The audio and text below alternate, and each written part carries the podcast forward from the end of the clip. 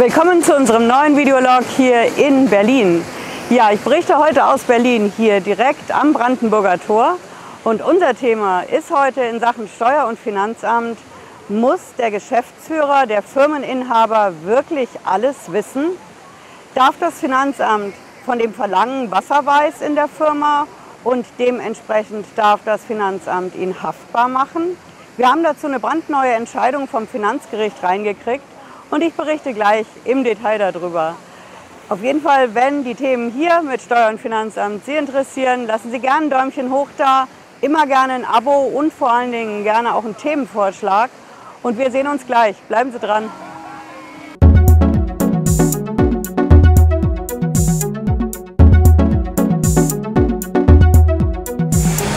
Hallo, ich bin Patricia Lederer. Ich bin Rechtsanwältin in der Frankfurter Steuerrechtskanzlei Lederer Law und ich sage schönen guten Abend hier aus Berlin.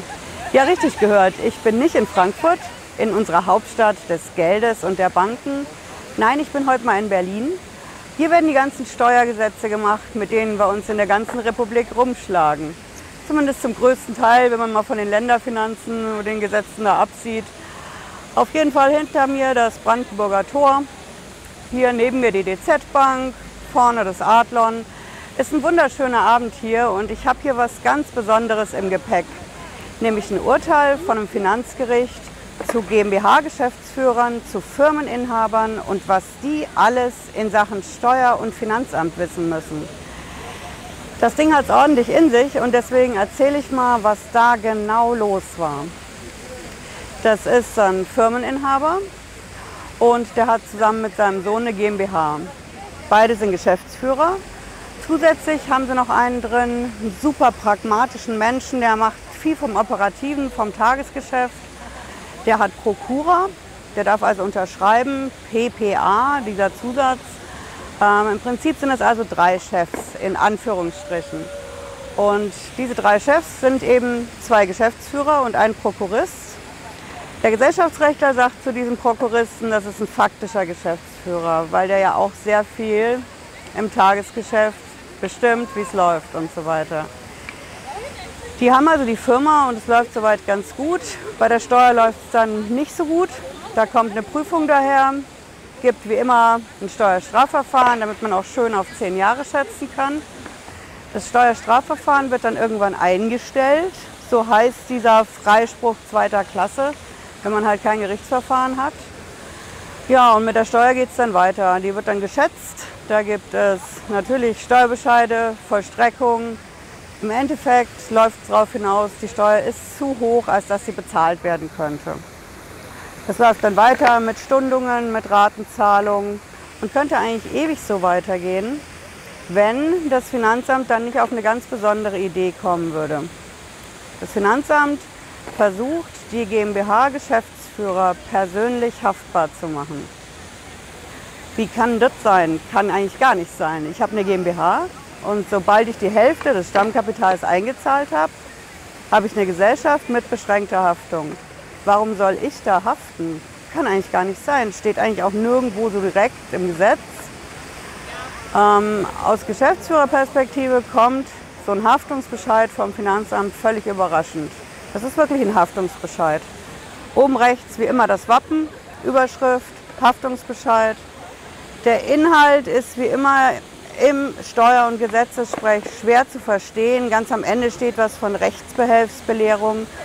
Aber in der Mitte steht, Sie als Geschäftsführer der XY GmbH haften persönlich für die bis dato nicht gezahlten Steuern.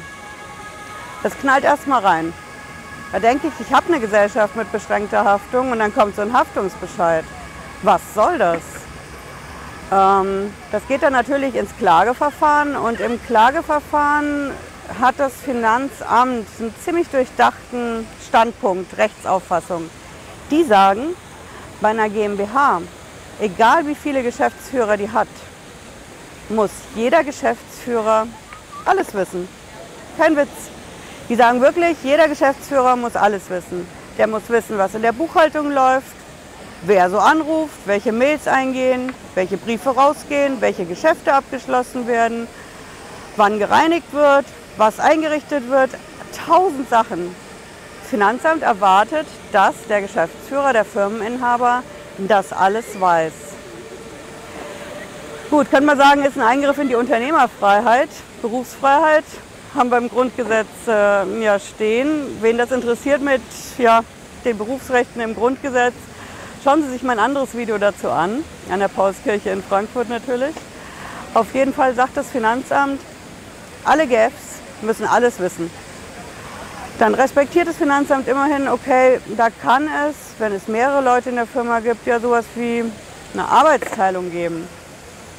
Arbeitsteilung heißt, der eine GF ist dafür zuständig, der ist mehr in der Werbung zum Beispiel, Akquise, der andere GF ist mehr im operativen Geschäft, gibt vielleicht auch noch einen faktischen GF, wie eben diesen Prokuristen in dem Beispiel, der kümmert sich vielleicht um Steuern, Buchhaltung, spricht mit dem Steuerberater, man kann solche arbeitsteiligen Aufgaben machen, sagt auch das Finanzamt, aber ganz wichtig, man muss es schriftlich machen. Das ist zumindest die Vorstellung vom Finanzamt. Wir haben ja eigentlich die Regelung in Deutschland, dass man Verträge auch mündlich abschließen kann. Wenn ich jetzt nicht gerade sowas wie eine Immobilie verkaufe oder eine Gesellschaft, die Immobilieneigentum hat. Ähm, jedes Geschäft, was ich mündlich abschließen kann, das klassische Beispiel ist beim Bäcker, mein Frühstücksbrötchen. Ich habe dazu auch ein echt witziges Video gemacht. Gerne mal reinschauen. Nee, das Finanzamt sagt also, diese GFs in diesen Firmen, die müssen die Vereinbarung über ihre Arbeitsteilung schriftlich machen. Ist natürlich so eine Sache, das muss man erst mal wissen, dass man das überhaupt machen muss. Im Nachhinein ist es ein bisschen schlecht. Ich muss also schon, wenn ich die Firma gründe oder einen anderen Chef mit reinnehmen, als erstes mal dran denken, jo, da muss ich noch eine Vereinbarung mit dem treffen, da muss ich überhaupt dran denken. Ähm, der Papierkram ist wahrscheinlich in so einem Moment eher das, was hinten auf der Prio-Liste steht. Aber das ist die Auffassung des Finanzamts. Ein Firmeninhaber muss alles wissen, mehrere Firmeninhaber müssen auch alles wissen, was in der Firma läuft, es sei denn, sie machen die Arbeitsteilung schriftlich. Nur dann soll das gehen. Andernfalls haftet ein GF in der Firma für das, was der andere verbrochen hat. Nach Ansicht des Finanzamts natürlich. Am Ende sitzen alle in einem Boot und müssen natürlich das Finanzamt verklagen.